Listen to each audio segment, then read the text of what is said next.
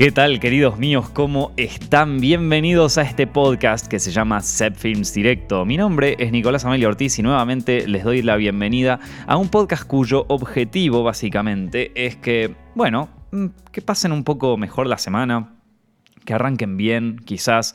Yo no les voy a mentir, empecé esta semana un poquito un poquito abajo, un poquito cansado, no sé, como si la semana anterior no se hubiese terminado. Se los cuento porque a veces, viste, yo trato de decir como, bueno, espero que empiecen bien el lunes, espero que si no empezaron tan bien, bueno, que, puedan pegarle fuerte el martes, y si no tuvieron la mejor semana de su vida la anterior, bueno, esta es una oportunidad de, de arrancar de nuevo, pero hay veces donde directamente desde el principio de la semana ya estamos como medio cansados y ya no nos sentimos con la fuerza como para afrontar no solamente la semana, sino el, año completo, ¿no? Porque ya casi se está por terminar el 2021, un año que fue y no fue al mismo tiempo. Em, y, entiendo que todos ya estemos un poco cansados, estemos un poco hartos, se acercan las fiestas y eso también implica un poco de estrés familiar sobre todo. Entonces, em, sí, yo, entiendo que puede ser complicado estas últimas semanas y, espero que estés ahí bien, loco. Espero que puedas, que puedas aguantarla con todas las fuerzas. Em, la mayoría de nosotros en estos momentos ya no, no nos damos cuenta de de las cosas buenas que nos pasaron o, le dejamos de prestar atención a eso y, quizás estaría bueno que si estás medio cansado como yo hoy, eh, esto, si quizás no fue, no, no, te sentís con las fuerzas para enfrentarte a toda una semana más, eh, nada, como pensar en algunas cosas buenas que pasaron este año. No te digo que quizás no fue el mejor año del mundo, quizás fue un año de mierda, ¿viste? Pero es imposible que en 365 días no haya pasado una buena, una te estoy diciendo. O sea, capaz que de, de 365 días, 364 fueron una cagada, pero uno tuvo que haber sido más o menos bueno. Eh, así que esto, o, tuvo que tener algo bueno, no lo sé, alguna cosita, una alegría, no sé, algo que viste en internet y te hizo cagar de risa, alguna pelotudez así, pero algo que te haya hecho sonreír y por dos minutitos olvidarte de las injusticias del mundo y de todas las cosas que, eh, bueno, que te obliga el sistema a ir acarreando, ¿viste? Entonces... Em, nada, estaría bueno pensar un poco en eso y, decir, bueno, ¿sabes qué, loco? No todos los días tienen que ser una mierda. Hay días que, pueden estar buenos y quizás hay días que yo los puedo convertir en días buenos. Entonces vamos a tratar de eso, ¿viste? Yo la verdad que arranqué un poco cansado la semana, pero voy a tratar de ponerle un poco de onda para bueno, para ver si para ver si puedo por lo menos eh, llevarlo con un poquito más de fuerza. Y te, lo cuento así, ¿viste? No, todo el mundo, digo, y, aún así estoy acá grabando el podcast, poniéndole eh, la garra, porque al final es un día más y vamos a tratar de ponerle onda y vamos a tratar de, llevar la semana como podemos. Eh, y si no se pudo de la mejor manera, no pasa nada, a la siguiente le podemos dar mejor. En fin, hoy tenía ganas de, hablar con ustedes sobre una peli que, vi creo que al principio de la semana pasada y que nunca, nunca la pude comentar, que es eh, The House of Gucci, eh, una película dirigida por Ridley Scott, em, con un elenco enorme. Eh, y una película que todo el mundo, bueno, por lo menos cuando salió el tráiler, todo el mundo se, pensaba que era una de las favoritas para los Oscars este año, viste, tenemos a varios personajes interpretando a, una familia excéntrica italiana, los Gucci, ¿no? Que es casi, casi te diría una familia aristocrática italiana, creadoras de la, de, la marca, de así, una, una de las marcas de, de moda más importantes o por lo menos más conocidas del mundo. Y esta película nos cuenta un poco eh, la relación que tuvo eh, uno de los, eh, bueno, uno de los hijos de Gucci, ¿no? Mauricio Gucci, con esta mujer que, ¿cómo es que se llamaba? Paola, no, no, Paolo era, Paolo era Jared Leto, que estoy medio perdido. ¿Cómo era que se llama? Patricia, Patricia Gucci. Eh, una mujer que, bueno, que, que eh, súper ambiciosa y sobre todo en, algún punto bastante, bastante eh, no, te voy a decir materialista, bastante posesiva, así, y con un carácter jodidísimo, que, bueno, finalmente, si, ustedes, si ustedes conocen la historia real, fue la que mandó a matar al marido, básicamente, este Mauricio. En la película Mauricio Gucci es interpretado por eh, Adam Driver y, eh, esto, y Patricia está interpretada por eh, Lady Gaga. todo parecía, todo indicaba que esta película iba a ser un hit, iba a ser espectacular, pero en el momento de que se estrenó parece que hubo un poco de críticas mezcladas, ¿no? Gente que no le gustó tanto, gente que directamente le pareció una basura. Hubo de todo, la verdad que hubo de todo. Yo la vi y te voy a decir una cosa, mono. Yo no, no, no voy a tratar. o sea, la, vi antes de enterarme de, todo, de todas las críticas que había, porque últimamente la verdad es que estoy cada vez menos metido en lo que es la crítica cinematográfica. O sea, estoy viendo menos qué opina la gente en internet sobre tales películas. Em, y, es paradójico, ¿no? Porque yo eh, hago un podcast donde hablo sobre las películas y qué me parecieron y qué sé yo. Em, pero en algún punto. El Internet me parece que, sobre todo para las películas en sí, es como que se convirtió, vamos a decirlo, en una especie de... Mm, eh, bueno, se, volvió cada vez más mercenario en este punto, ¿no? No, sé cómo explicarlo bien para que se entienda, pero eh, les voy a dar un ejemplo. ¿Se acuerdan cuando salió Black Panther en, en Estados Unidos? Que desde Disney impulsaron toda una campaña que básicamente la, marcaba como el, nuevo Martin Luther King, ¿no? Como que era la, película emancipadora eh, contra el racismo y, la película más importante de la historia, no solo del cine de superhéroes, sino de toda la historia en general. Y se generó un hype alrededor de esa película, que bueno, al final te puede parecer mejor o peor, pero nada, terminó siendo eso, terminó siendo una película. Pero claro, eh, una vez que tirás esa bola de nieve en internet, empieza como eh, em, empieza como la discusión fuerte y a la gente le, le divierte eso le divierte criticar algo en redes sociales o le divierte eh, enaltecer algo en redes sociales. Eh, los críticos de cine en internet empiezan como a, a, cada vez tirarle más alabanzas, a cada vez hacer más videos sobre el tema y explotar el tema hasta que el hype se vaya diluyendo de a poco. Y entonces la película en sí es como que ya empieza a perder el valor, o sea, no, no, no se está hablando de la película, sino se está hablando más bien de lo que opina tal sobre tal película y por qué su opinión está bien o mal. ¿Entiendes? Es como que de pronto eh, la película deja de tener un, valor. Deja, de existir la película, ¿no? O sea, la película deja de existir y se convierte más en lo que opina la gente. Y, de hecho, eh, yo que tengo muchos amigos afuera del círculo eh, de, mundo de Internet y todo eso, digo, la mayoría de mis amigos están afuera, gracias a Dios. Y como que me dicen, no, bueno, pero la gente está eh, que, viste esta película que es una cagada. Y yo le pregunto, ¿y la viste? No, la verdad que no la vi esto. Pero bueno, es lo que leí, ¿viste? Entonces, eh, se, convierte en como un mar bizarrísimo en donde ya no hay más películas, sino que hay eh, opiniones nada más, ¿viste? Y la opinión termina siendo casi como una postura sobre un tipo de cine o sobre un tipo de películas y al final nadie mira las películas. Al final las películas dejan de tener importancia, lo que importa es la discusión alrededor de la película y cuánta ganancia eso le pueda traer a la productora, ¿no? Quizás siempre fue así. Quizás todo el tiempo, quizás esto pasa incluso antes del Internet. Y quizás yo ahora, recién después de 10 años de estar metido en, este, en esta historia, me estoy empezando a dar cuenta.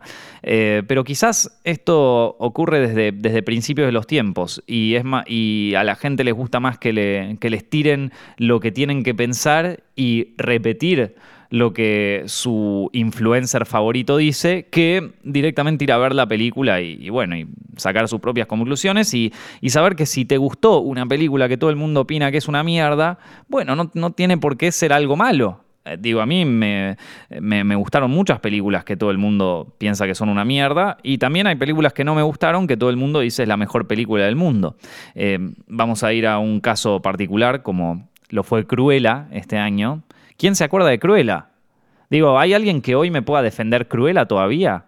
Era una película que a mí me pasó como, como, nada, como si vos ves el tráfico a la mañana pasando por la calle, pasa un auto y ya eh, en dos minutos te olvidaste, ¿viste? Eso fue Cruella para mí, una película totalmente, totalmente olvidable.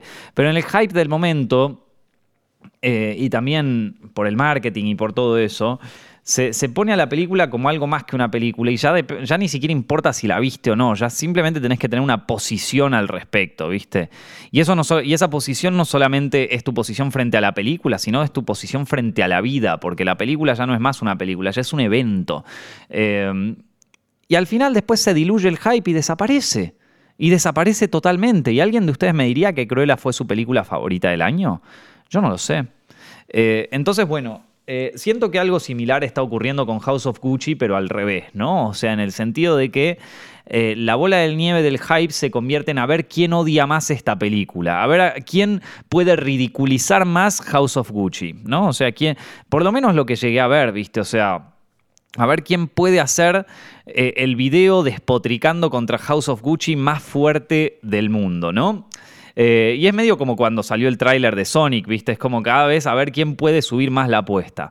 Yo creo que House of Gucci, sí, te voy a aceptar, no, no es la mejor peli del planeta. Eh, ni tampoco es la mejor película de Ridley Scott. O sea, yo creo que se nota a leguas que, que, bueno, que, que Ridley lo contrataron para hacer esto y es más, no solo lo contrataron para hacer una película, sino que lo contrataron para hacer una película que vaya a los Oscars. Y a mí me parece que House of Gucci, si hubiera sido una comedia, hubiera estado buenísima, la verdad. Eh, porque ya de entrada, ¿no? O sea, ya desde el primer momento es como que vos ves a Adam Driver haciendo de un italiano. Y perdón, ¿no? Pero Adam Driver tiene tanto de italiano como yo de, no sé, de alemán, ¿viste? es como y ahora es cuando me fijo en, la genealogía de Adam Driver y me doy cuenta de que los padres eran italianos, ¿no? Pero bueno, qué sé yo, Lady Gaga yo sé que tiene su, su, parte italiana, ¿no? Y que quizás, bueno, eh, puede hacer de un personaje italiano eh, más fácil, ¿no? Porque ya se, se, le ve en la cara que tiene como cara de, por lo menos de que su familia es italiana, ¿viste? O de que alguien en su familia fue italiano.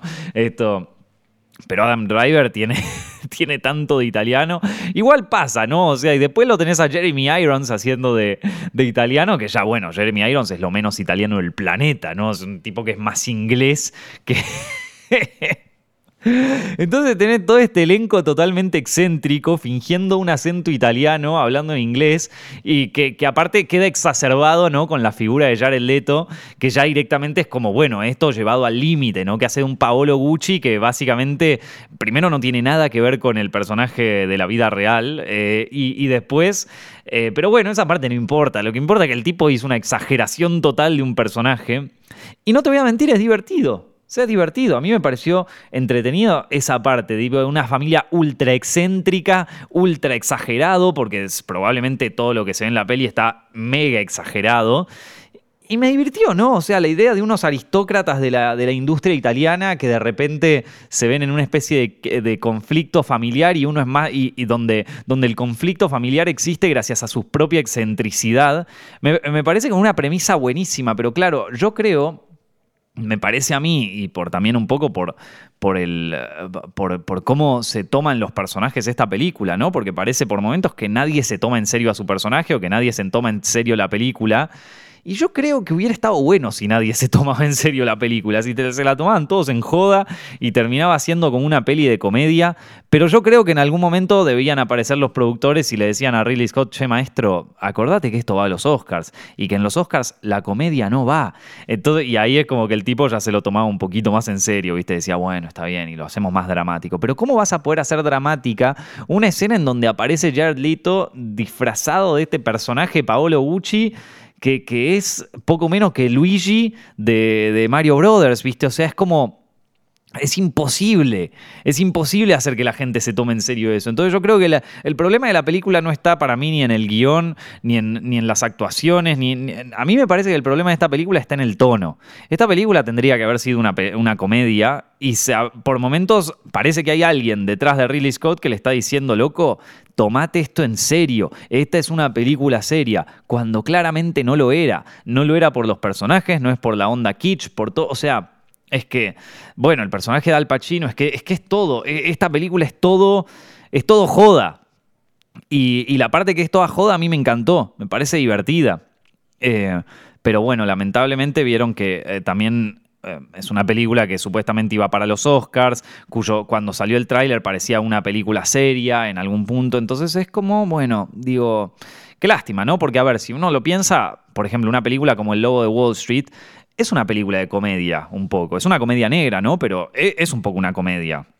Digo, eh, vos mirás el Lobo Wall Street y, hay y hay momentos donde Leo DiCaprio, bueno, parece todo joda en un momento, y es que es todo joda, o sea, todo lo que pasa en la película es una exageración total, y, dudo mucho que, todo lo que pasaba en el mundo financiero, ¿no? Donde trabajaba este Jordan Belfort, eh, haya sido tal cual como lo muestran en las películas. Probablemente algunas cosas sí, otras no, pero es como que Scorsese prefiere ir por el lado exagerado de la historia, por el lado que ya es cualquiera, ¿viste? Entonces...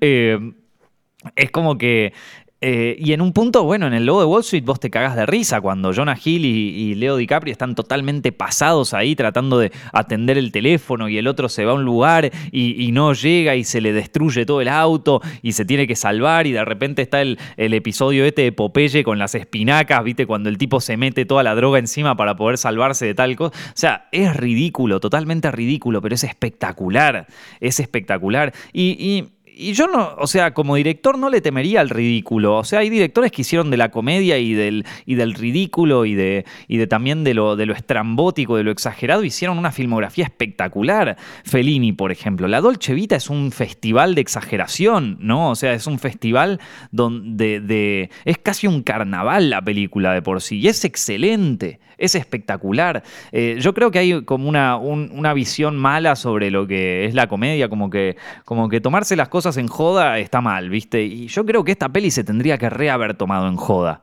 a sí misma. Eh, y, hubiera sido, y hubiera sido la gloria, te lo digo. Porque hablar de Ridley Scott es un, es un director de puta madre, ¿no? Es un director excelente, que, que tampoco, yo, yo, no sé si Ridley Scott dirigió alguna comedia. Entonces, hubiera sido como un buen, un buen momento, no lo sé. A mí me parece que, ese es el gran fallo de House of Gucci y me parece que es lo que la gente en algún punto está tratando de, poner en palabras, pero no le encuentra, no, encuentra por qué es, ¿viste? Eh, bueno, yo, yo, creo que es por esto, maestro. O sea, a mí me parece que es porque la peli carece de un tono. Por un momento parece que es una comedia y por otros momentos parece que es, ¿viste? El, discurso del rey. Entonces, eh, si no hay, si, no, y ahí es porque hay una falta de decisiones y yo creo que tiene que ver un poco con la de esta película. A mí me parece que desde, o sea, desde que salió el teaser de la peli y también un poco desde, o sea, ya de por sí la historia en sí es como una exageración total, ¿viste? Una, una mujer que manda a matar al marido porque ella quiere tener el apellido familiar y de repente este, este feudo familiar bizarro, es, es como que todo... Nada, a mí me parece que ese es el, el gran error, pero no deja de ser una peli que uno puede disfrutar, ¿eh? O sea, digo, la podés, ir a ver al cine y no, te y, no es que te parece la peor película que se hizo en la historia, una mierda. Esto está bien, no es la mejor del mundo, es verdad. Eh, y tiene este grave error para mí que es no, no tomar una decisión, no, no, ponerse, no ponerse la camiseta y decir, bueno, vamos a, vamos a ir por este lado, sino que, bueno, por momentos es así, por momentos es así. Parece como que en algún punto le quiere caer bien a la academia, con algo que evidentemente no le cae bien a la academia, ¿viste?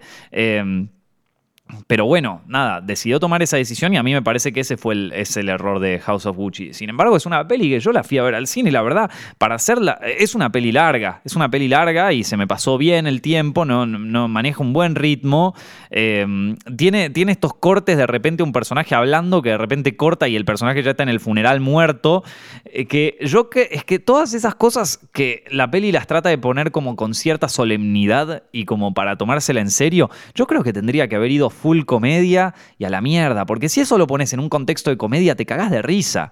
Viste, el personaje, yo voy a vivir para siempre, corte A, está muerto. es como que y la peli tiene esas cosas, pero que no sabes si tenés que reírte o si tenés que tomártelo en serio. Esa es la, esa es la cosa como que no como que no termina de funcionar de House. Eh, una pena, una pena porque la verdad que tenía todas las herramientas para, para triunfar, ¿eh? yo, yo, te lo digo, pero bueno, no, no se animó, no se animó a, irse un poco al carajo. Eh, y está bien, qué sé yo, está bien. al final, viste, uno decide y son películas muy caras de hacer y donde hay demasiados grupos de interés, donde unos quieren una cosa, donde otros quieren otra, y donde el director, viste, ahí al final es como, bueno, cobra el sueldo y vos querés que la haga de drama, te la hago de drama. Yo la verdad que la veía más como una comedia ¿viste? Pero te la, si la querés de drama, va a ser un drama.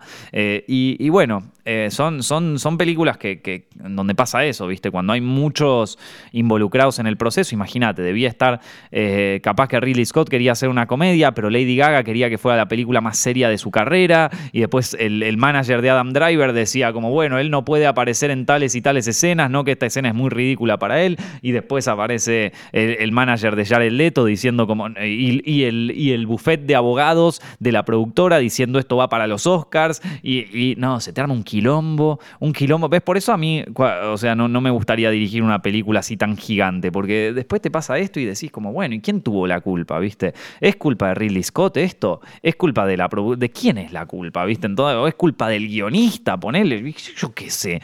Entonces, nada, viste, es, es, por eso que estos proyectos tan grandes, con, tantas estrellas involucradas y tantas cosas, es como que al final eh, terminan decepcionando un poco porque, porque empiezan a carecer de identidad o porque son muchas identidades juntas eh, que se tratan de poner de acuerdo pero no pueden. Y yo creo que ese es el problema de, la peli.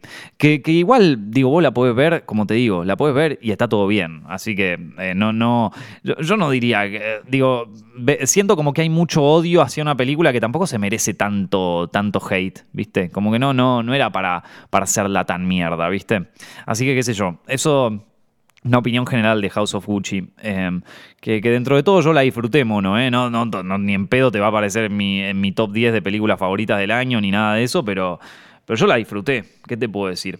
Después estuve pensando, igual estuve pensando un poco en, las películas que más me gustaron de este año, ¿viste? Y en, algunas películas de 2021. 2021, no sé ustedes, chicos, no sé qué opinarán ustedes, pero para mí fue un año medio, medio raro, eh, porque fue un año que fue y no fue. Porque, bueno, iba a ser supuestamente como la bisagra entre todo lo que fueron los horrores del 2020 y toda esta, la cosa, ¿viste? La cosa de la que mejor no hablar porque te cancelan. Esto, eh, todos los horrores de aquella cosa. Que, que, supuestamente se iba a terminar en este año porque le encontraron la cura de la que tampoco se puede hablar porque si no vienen los del otro lado y te cancelan también, ¿viste? Entonces estaba la cosa, la cosa de la que todo, a la que todos le, tienen, le tienen que tener miedo sí o sí, y por el otro lado estaba la cura de la cosa, que algunos dicen que no es la cura de nada y que sino que te va. Entonces, y vos decís como, y, si va, o sea, y no pasó nada, y sigue todo exactamente igual, y sigue toda la mierda igual, y todo está exactamente igual que en siempre, y no, no, no. Eh, y, de pronto es como que acá yo siento que eh, en este año particularmente hubo, eh, existió lo que para mí este fue el año bisagra verdaderamente que marcó una disociación total entre el mundo real y el Internet. O sea, donde se marcó la disociación mental, donde, donde Internet pasó a ser realmente, realmente una, una piscina llena de psicópatas y em, el mundo real pasó a ser algo un poco más normal, ¿viste? Donde vos, vas a, donde vos vas a comer y ves a la gente que está comiendo y está todo bien y, están hablando y se están cagando de risa y después entras a Twitter y parece que esa cena en realidad no fue una cena normal, sino que estaban todos que se querían pegar un tiro entre todos, ¿viste? O sea, ¿qué pasó en realidad? Bien, ¿qué pasó? ¿Hubo una cena o, hubo, o todos se querían matar? La realidad es que hubo una cena y la gente estaba cenando así normal. Pero si vos vas a internet parece que todo el mundo se quería cagar a tiros, ¿viste? Y no es verdad. O sea, todo el mundo es un psicópata ahora en internet. Todo el mundo se volvió completamente del orto. O sea, todo el mundo está completamente del orto en internet. Los buenos, los malos, los entremedios, no importa. vos crees lo que vos quieras, ¿viste? Vos capaz que crees que estás de un lado y crees que los otros son unos hijos de puta. O vos capaz que estás del otro lado y crees que estos son unos hijos de puta, lo más probable es que todos están del orto. O sea, todos están mal. Todos, todos, están enfermos. y, y nada. Eh, yo, creo que ya se generó una, una, disociación total, una disociación total entre lo que es el mundo de Internet y el mundo real. El mundo real es mucho, mucho más tranquilo de lo que parece. Esto, el mundo real es mucho más normal de lo que parece. Pero bueno, nada, está todo el mundo completamente loco. 2021 eh, fue medio así. Entre medios se estrenaron algunas películas. Yo estuve pensando que ¿Qué pelis fueron las que más me gustaron de este año? Tengo un par que ya tengo para la lista, tengo un par que todavía me quedan por ver. Eh, siempre una que me queda re, pendiente, que me lo recuerdan mucho en este podcast, es la de... ¿Cómo se llama esta? La de The Green Knight. Y tengo ganas de ver... Eh, esta que se llama Tic Tic Boom con Andrew Garfield, que todavía no la vi, que, parece que está muy buena. La, que sale ahora, la que sale esta semana, que, tengo muchas ganas de verla y que probablemente pase medio desapercibida, porque bueno, es lo que ocurre un poco con estas películas que no son de Marvel o, que no son los tanques hollywoodenses de, la década. Eh, que, igual que pasan medio por abajo del radar, pero que después te enterás que están en los Oscars o en alguna cosa así, decís, ah, mira, estaba interesante. Bueno, yo la que quiero ver mucho y sale esta semana en Netflix se llama La mano de Dios, eh, que, es eh, una película de Paolo Sorrentino, que no sé si lo conocen, es un director italiano que mm, es el director de, bueno, de La Grande Belleza, La Grande Belleza, ¿no? La, Gran Belleza creo que es el título en español. Eh, que, es una, una, película del 2013 que se las recomiendo. Para mí es una de las mejores películas de esta última década, ¿no? De, tendría que hacer un video de las mejores películas de los 2010, ¿no? Del 2010 para 2020. Em, creo que hay películas muy buenas y que re vale la pena ver. Em, me acuerdo cuando había hecho una, una eh, ¿cómo se llama esto? Eh, un, un, video de las mejores películas del 2000, eh, ¿cómo era? Del 2009, no, del 2000, del 2000 al 2010, una cosa así, o del 2000 al 2009, ahí está, del 2000 al 2009, eh, todos me decían, no, tenías que terminar la década, tenían, no, el 2000 no cuenta como el 2000, porque tenía que empezar desde qué sé yo, y se armó un, se, me había armado un quilombo solamente por haber puesto 2000 en vez, porque supuestamente la década no empieza en el 2000, sino que empieza en el 2001, eh, y yo te digo, y yo, yo le decía a, a los, ve de nuevo, la, disociación total que se generó en Internet, ¿no? O sea, esta, esta discusión totalmente pelotuda que aparte es bastante fácil, ¿no? O sea, a ver, eh, cuando se festejó el nuevo milenio, ¿no? Cuando toda la gente estaba ahí preparada para tirar los fuegos artificiales porque se venía el nuevo milenio, ¿no? La nueva, ¿Qué fue? ¿En el 2000 o en el 2001? O sea, en el 2001 estuvo la gente, sí, empieza el nuevo milenio. No, la gente estuvo en el 2000, maestro. O sea, en el 2000 empezó el nuevo milenio, en el 2000 empezaron los 2000. No me joda. No me joda, la gente está completa. Y, se armó, se, armó un, se me armó un quilombo en ese video, en los comentarios, una puteada tras otra de que, no, que empezaste mal, que no es de 2000. Pero si vos querés hacer la década del 2000, no es del 2000 al 2009, es del 2001 al 2010. ¿Viste? Y yo, como, no, pero andate a cagar, pero vos estás enfermo. Y aparte, como si eso fuera una postura ya ideológica, ¿viste? Poco menos que por empezar por el 2000 en vez del 2001, ya estoy eh, negando el holocausto, ¿viste? O sea, ya es, totalmente el internet es de psicópata, gente. Hay que, hay que salir más a comer, ¿viste? Hay que, por más de que te digan, no, que te vas a morir por la variante del Pokémon, ¿viste? No, no, boludo. Salí a, a correr, salí a, comer afuera, ¿viste? Hay que salir a un boliche, cagarse de risa, ponerse en pedo, porque, porque te digo, porque el mundo está cada el mundo digital está cada vez más psicópata. Así que mientras menos tiempo pueda pasar en ese mundo, mejor, ¿viste? Porque después salís al mundo real y nadie en el puto planeta te va a discutir de esa manera tan psicópata que el, milenio empieza en el 2000 o empieza en el 2001. ¿A qué iba con esto? A que estaría bueno hacer una, eh, un nuevo video sobre el 2010 al 2019. Me parece que hay muchas buenas películas de ahí de, que, se podrían, que se podrían marcar. Lo, haré, lo haré en algún momento. Bueno, una de ellas, sin lugar a dudas, sería La Grande, la grande Belleza eh, de Paolo Sorrentino. Y, bueno, ahora sale La Mano de Dios el 15 de diciembre en Netflix. Yo, o sea, no la vi, obviamente, pero la, quiero recontra ver y, y se las recomiendo porque a mí me parece que es un director espectacular y porque Nada, creo que, creo que va a ser una buena película. Es una película que espero con muchas ansias. Después vi, eh, tenía pensado poner a. O sea, pensé que Benedetta de Paul Verhoeven me iba, iba a estar entre mis top 10 del, del año. Y si bien es una película que está muy copada, o sea, la pasé muy bien viéndola. Es una película rara, ¿viste? Es una peli rara que por momentos es una comedia. O sea, volvemos al tema de esto de, House of Gucci, ¿viste? Esta sí tiene elementos de comedia desde el, desde el minuto uno y a veces te cagás de risa, ¿viste? Y, pero, pero a ver, que también toca un tema fuerte, ¿viste? No, está, está muy buena Benedetta de, de Verhoeven, pero no la pondría en mi top 10 de películas del año, no lo sé. Eh, otra peli que quiero ver que no sé si la voy a... Hay, hay dos pelis que voy a mover cielo y tierra para tratar de verlas este año. Eh, porque, porque sé, que, sé que me van a gustar y, las quiero ver. No sé, no sé, bien cómo voy a hacer, pero las voy a, las voy a lograr ver a, fin de año. O sea, estoy, le, voy a poner toda la onda del planeta para llegar a verlas antes de que cierre el 2021. Una de ellas es Drive My Car, una película japonesa que me la perdí por, por, no haber ido al Festival de San Sebastián, que fue donde se presentó acá. Y la otra es Licorice Pizza, Licorice Pizza, ahí está, la de esto, eh, ¿cómo se llama? La de Paul Thomas Anderson, que todo el mundo dice que es la mejor película que hizo, que qué sé yo. Yo la, esa peli la recontra quiero verlo. O sea, la, es una peli que seguramente estaría en mi lista de top 10, de no ser porque no sé si llego a verla en 2021. O sea, es como que la tengo que ver la tengo que ver pase lo que pase. Me queda todavía pendiente ver Spencer, que todo el mundo dice que está muy buena. Eh, de la Rain, la, quiero ver esa. La voy a ver probablemente esta semana.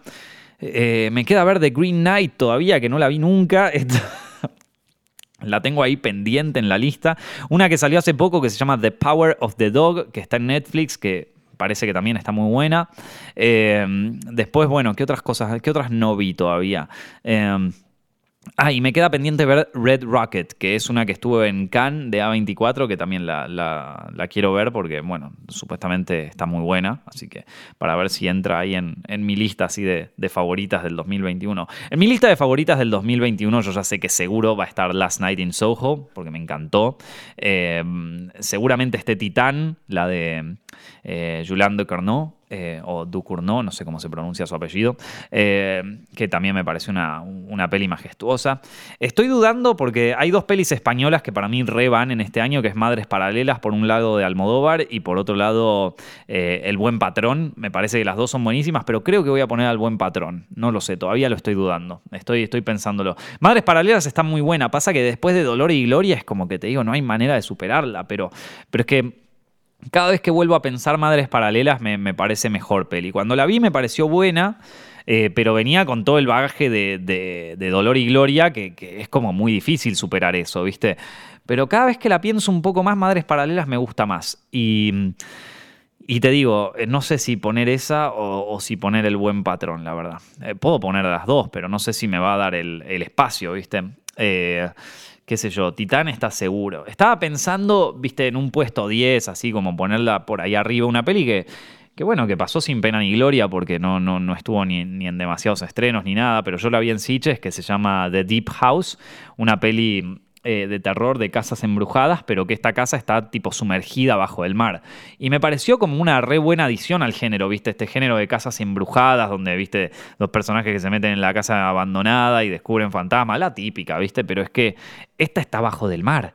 Esta está bajo del agua, ¿entendés? O sea, esto es todo submarino y está súper bien hecha, súper bien hecha. Hicieron los directores de Al Interior, una película de la década del 2000 que es una peli muy fuerte, así francesa, y bueno, esta también es, fuertísima. Eh, está, pero está, está muy bien, muy claustrofóbica.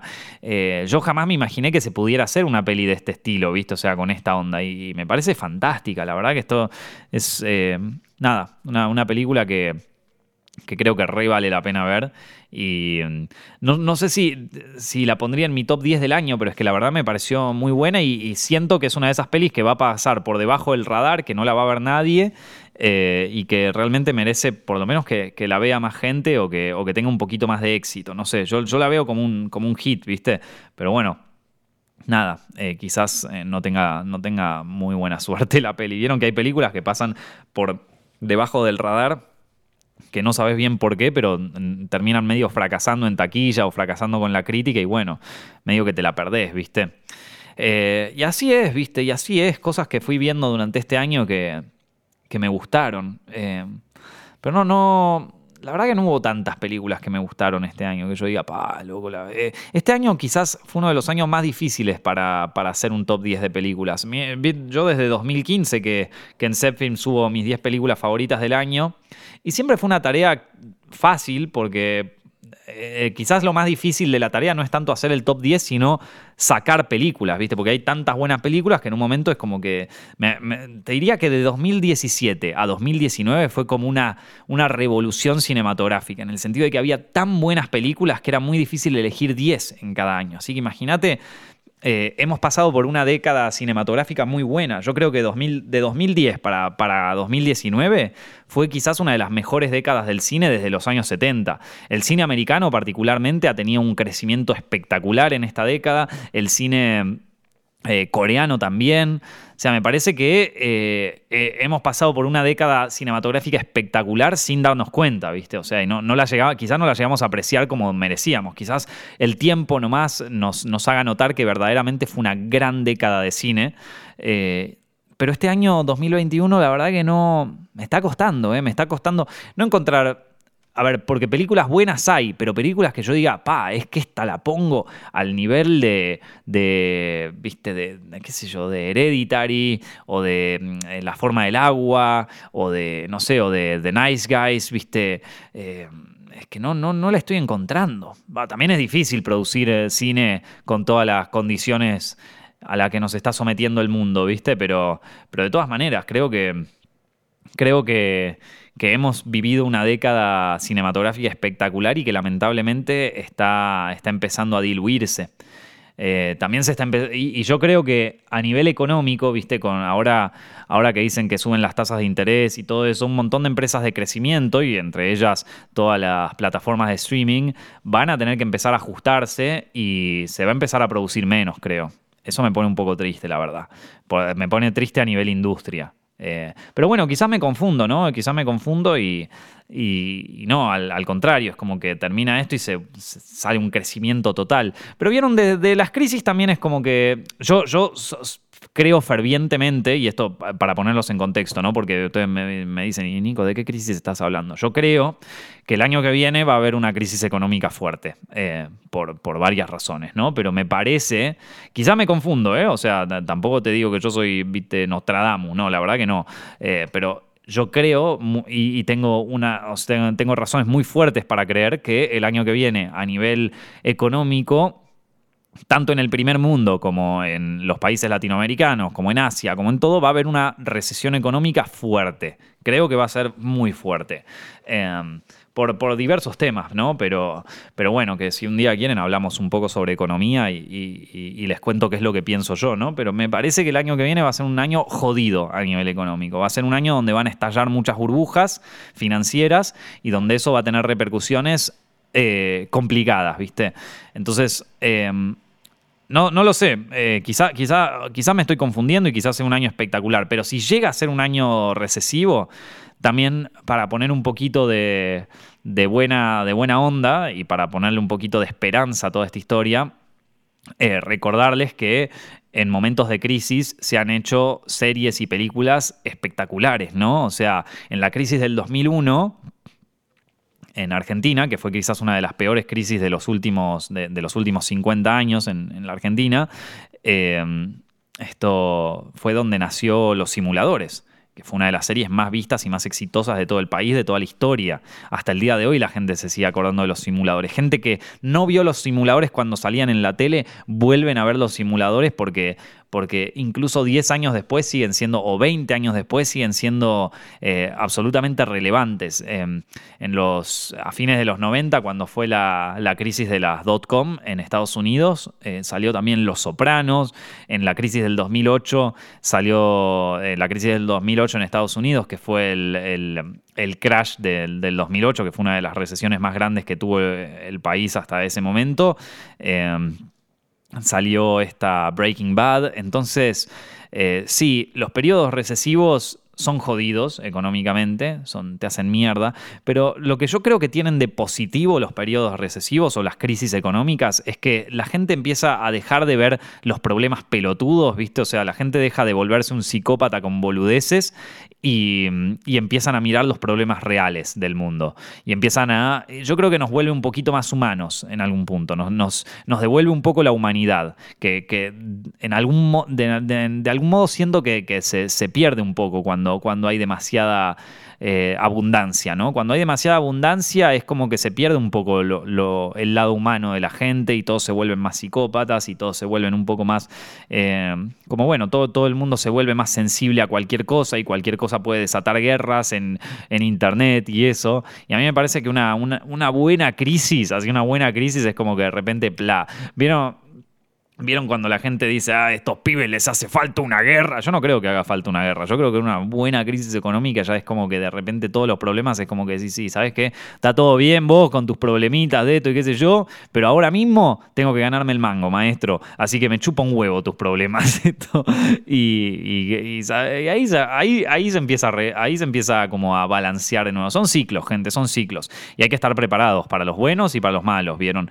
Eh, si solo estás preparado para los buenos, se te viene el mundo encima. Yo, yo me vengo, o sea, yo la verdad que desde que empezó el 2020 con toda esta movida de la cosa, cuando, cuando, cuando empezó toda este, esta movida, yo dije, que acá va a haber que empezar a prepararse porque se viene una... Pero no prepararse en plan de, bueno, compremos latas de atún y nos metemos bien en un búnker y qué sé yo, no, prepararse porque se viene una jodida económica, viste, empezar a ahorrar bien, saber bien dónde metemos la guita, no comprar pelotudeces, viste, qué sé yo, tener como más cuidado con eso, porque porque, se viene una... Viste, tuvimos varios años donde quieras o no, eh, quizás a muchos les fue mal, quizás tuvieron unos años de mierda, que qué sé yo, pero si nos vamos a nivel macro, fueron algunos de los mejores años de la historia, ¿viste? A nivel eh, abundancia. Fue unos años donde hubo liquidez total de guita, donde todo el mundo tenía guita para hacer lo que sea, eh, y donde era fácil, digamos, invertir, donde era fácil eh, hacer un negocio que, que, le iba bien, porque si había algo que sobró en los últimos, desde 2018 para acá, si había algo que sobraba, era guita. Esto, entonces, a ver, que vos me podés decir, sí, bueno, Nico, explícame entonces por qué me fue tan como el culo. Bueno, ya entiendo que hay casos y hay casos, ¿no? O sea, te, conozco, de hecho, conozco mucha gente que, le fue muy mal económicamente en este tiempo, pero, a ver, que lo que quiero que, quede claro es que a nivel macroeconómico, ¿no? En, líneas generales, fueron años espectaculares, ¿viste? O sea, fueron unos años de donde sobró la guita, donde básicamente sobró la guita. Eh, y yo creo que ahora, en los próximos años, se viene como un cambio de ciclo y se vienen años un poco más jodidos, ¿viste? Donde, no va a sobrar tanto la guita. Mucha guita se tuvo que imprimir para, eh, para, para, solventar todos los problemas que trajo la cosa. Y, eso generó muchos problemas, no solo de demanda y oferta, ¿vieron? Lo, podemos ver en el tema de las importaciones, exportaciones, ¿viste? O sea, cómo puede ser que la gente todavía no puede conseguir una Play, una Play 5, por ejemplo? Y es un problema de que de que hay problemas con, con eh, ¿cómo se llama esto? Con, la cadena de, eh, de, de, esto de, producción, con, el, con la cadena de distribución, como que todo está bastante roto. Y si a eso le agregas una crisis económica, bueno, maestro, no vamos, no vamos a la mierda. Eh, entonces por eso yo creo que el año que viene se viene jodido. Pero bueno, eh, también los años que son jodidos se hicieron buenas cosas, ¿vieron? Así que tampoco lo miraría con tanta desesperanza. Lo que sí lo miraría con respeto, en el sentido de que dejemos de gastar en pelotudeces, ¿viste? O sea, dejemos de comprar cosas que capaz sean pelotudeces, dejemos de comprar activos que quizás sean pelotudeces. Vamos a ponernos un poquito. hay que estar un poquito más avispados, me parece a mí. Eh, y, y, lo digo también pensando en mí mismo, porque yo también hago cada gasto pelotudo. Esto, pero, pero bueno, nada. Eh, eh, ¿qué, les venía diciendo de todo esto? Ah, sí, bueno, estaba hablando de películas del 2021, nada, que, creo que hemos asistido a una década de, cinematográfica muy, muy buena y que, y que bueno, que, me parece que estamos pasando ahora por un quiebre. ¿Vieron? En los 90, cuando se hizo, cuando empezó a salir el cine independiente y qué sé yo, eh, de, de, Estados Unidos, de los 90, las películas de Tarantino, todo eso, el cine vivió como un renacimiento espectacular de películas, que después en los 2000, a principios de los 2000, es como que empezó a bajar un poco de calidad. ¿Vieron? Yo, vos me preguntas películas del 2001, del 2002, que hayan estado increíbles, y es un poco más difícil de encontrar que eh, películas del 2017, por ejemplo. En 2017 han salido películas increíbles, 2015, 2016. Fue una década impresionante para el cine. Y vamos a ver qué pasa ahora, vamos a ver qué, ocurre. Eh, esperemos que se normalice un poco todo y que, eh, y que se pueda vivir un, renacimiento distinto cinematográfico. Vamos a ver, es una cosa que, tendremos que, ir viendo a medida que pasa, pero quizás los mejores años de creatividad cinematográfica eh, hayan pasado, en, o sea, se hayan pasado en los últimos años y que se vienen unos años donde probablemente haya películas buenas, porque todos los años hay películas buenas, pero que, no haya tantas, ¿viste? Eh, Así que no lo sé, no sé, son cosas que, uno va pensando a medida que pasa el tiempo y que, y que bueno, nada, eso. ¿Cómo están, locos? ¿Todo bien? hablando pelotudeces y el cine y la economía y cosas que, que yo pienso que, nada, como que me, que, me tienen como un poco obsesionado, vamos a decirlo así. Entre medio estoy haciendo, estoy, estoy trabajando en unos, eh, porque nada, o sea, no, no, no sé hasta cuánto puedo contar de esto, pero bueno, nada, estoy trabajando en un, eh, en un proyecto grande eh, que, me tiene muy contento, la verdad, está muy divertido, ¿viste? Pero es jodido, loco, ¿eh? Es jodido esto. es jodido. ya cuando te metes en producciones grandes está, es una movida. Pero, pero la verdad que estoy muy contento, está muy divertido y mm, quizás uno de los desafíos más grandes. Y esto me envalentonó un poquito para presentar proyectos más grandes así. Creo que estaba pensando, ¿no? Porque este año, si bien filmamos a principio de año todo esto para justamente para este proyecto, eh, digo, no, no, no hice nada que presenté así. Me, gustaría presentar el año que viene proyectos más ambiciosos y también me gustaría filmar algo. Estoy pensando, yo hasta ahora todos los años filmé algo. O sea, ya sea un corto, ya sea un piloto para una serie, ya sea eh, eh, un documental. O sea, es como que hasta ahora todos los años de mi carrera algo filmé. Y el año que viene tengo ganas de filmar, obviamente. Si todo sale bien con este proyecto, voy a estar filmando eso. Pero si no, si, si de repente las cosas no salen como esperaba y se va toda la mierda, eh, me gustaría por lo menos filmar un corto. Estoy como guardándome algo de guita extra ahí en, un costado, como para si el año que viene no logro el objetivo este de filmar esta movida grande. De, de, por lo menos filmar un cortito o filmar algo así tranqui, qué sé yo, viste, alquilarme unos buenos lentes, una buena cámara. Estoy pensando un poco que, porque lo que me pasa a mí es, después de haber grabado el piloto de esta, eh, de esta movida o de, haber grabado un material más largo, vamos a decirlo así, es como que de repente hacer un corto es como que estoy pensando, ¿y de qué quiero hablar en este corto? ¿Viste? O sea, tengo ganas, yo la verdad que tengo más ganas de hacer una peli, ponele, pero las pelis que tengo guionadas o las pelis que tengo en desarrollo, yo no las puedo costear ni en pedo. Entonces estaba pensando, si, si de repente el año que viene no sale nada para filmar, de capaz filmar algo tranqui, viste, en plan como una... real, ¿eh? Lo estoy pensando, real, de, de capaz grabar tipo un drama o alguna cosa así, escribir un drama con alguien que lo pueda grabar tipo en mi casa y en algunos exteriores, con una cámara mía, viste, con, la Sony, eh, con los micrófonos que tengo yo, así tranqui, o capaz alquilar una buena cámara, pero que ese sea el, como el único gasto, eh, y, listo, viste, y como que sea súper intimista, súper tranqui, eh, como medio así, medio de comedia o alguna cosa así, más comedia romántica capaz, o, no sé, pero, pero hacer algo ya de, formato más largo, quizás súper independiente, eh, en caso de que, de, que no salga esta, esta movida, que este proyecto que estamos, que estamos haciendo. Y entre medio presentar otros proyectos. Lo bueno es que es que siempre hay ideas, que, eso nunca falta, pero la verdad es que lo que sí me falta es un proyecto independiente. Estoy, empecé a armar algunos proyectos un poco ambiciosos, porque bueno, porque se me abrieron algunas puertas para, poder presentar proyectos, eh, pero no, no tengo todavía un proyecto independiente, así como para decir, pa, este eh, me gustaría filmar algo así, viste, super indie con coso. Eh, ya se me va a ocurrir igual, o sea, es cuestión de una tarde decir, bueno, a ver, un proyecto independiente, cuáles tengo. Y aparte también tengo muchas cosas que tengo anotadas. Ustedes piensen que yo escribo bien o mal, pero escribo eh, desde 2000, bueno, desde 2009, desde que empecé la carrera, y tengo tantas cosas archivadas de guiones, de ideas y de cosas que es como que digo, eh, porque a veces me, mandan mensajes en Instagram y qué sé yo, y me dicen, che, tengo un guion, ¿me ayudarías a producirlo? Y no, maestro, es que estoy, o sea, estoy construyendo mi carrera en este momento y, tengo tantas cosas que, que quisiera grabar, tantas cosas que quisiera hacer, que, que, o sea, todavía me falta mucho para querer querer producir cosas de otro, ¿viste? O sea, salvo que, salvo que venga una productora atrás y me diga, tipo, tomá, acá tenés una torta de guita para, para producir esta serie o para producir esta otra. Yo, la verdad que estoy más como para hacer cosas mías todavía, eh, construir mi carrera. Eh, eh, es así, loco, perdón.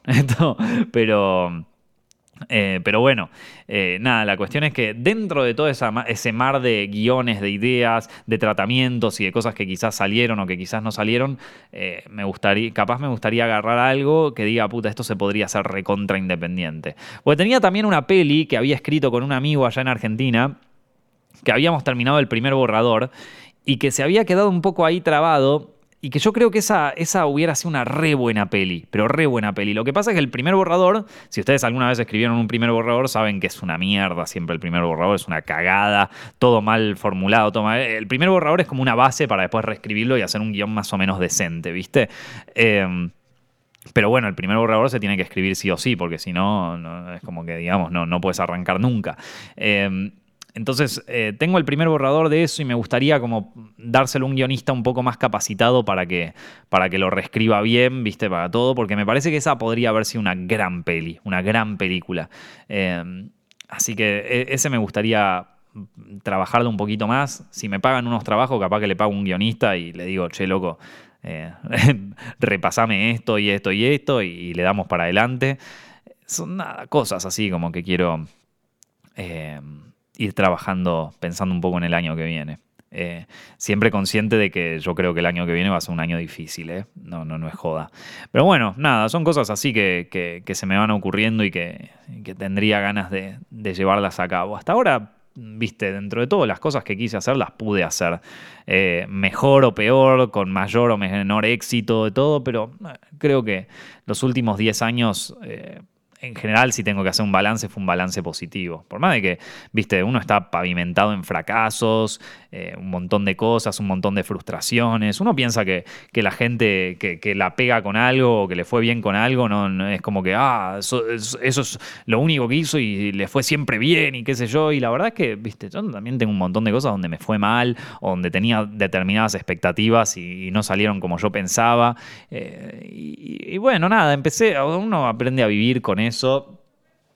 Y yo, la verdad que dentro de todo, saco algo positivo, ¿viste? Hay veces donde, cuando hablo sobre todo con gente, con gente más chica, ¿viste? Gente de, 20 años para ahí, es como que todos manejan unas expectativas tan altas sobre, sobre su carrera y sobre ellos mismos que después no me sorprende porque terminan tan depresivos, ¿viste? O sea, porque, eh, ¿viste? Algunos como que si no soy el próximo Scorsese a los 21, es como que mi vida es una mierda. Y es todo tan, tan drástico, ¿viste? Tan drástico. Por eso, bueno, también en Internet son todos medio psicópatas. También por eso, porque se manejan unas expectativas tan altas sobre la gente, sobre el mundo, sobre cosas.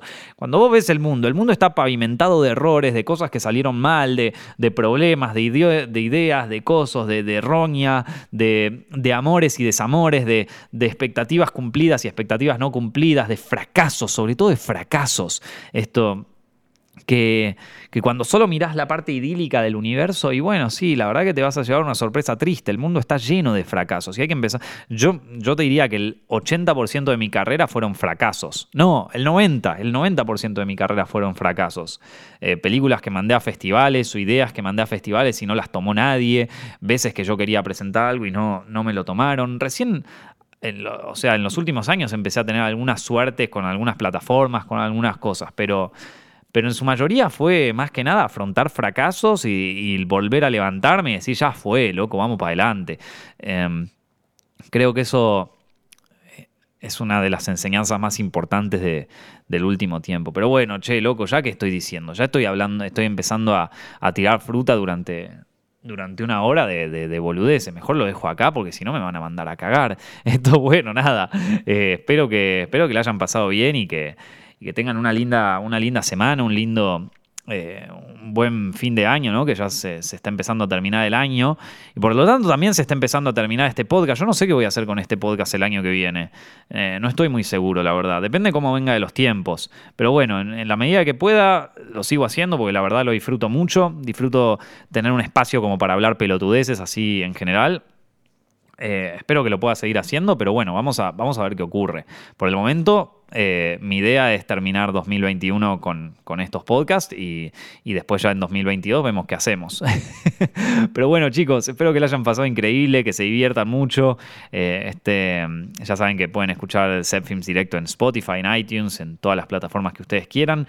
Y bueno, nada, eso. Por el momento nos estamos viendo la semana que viene.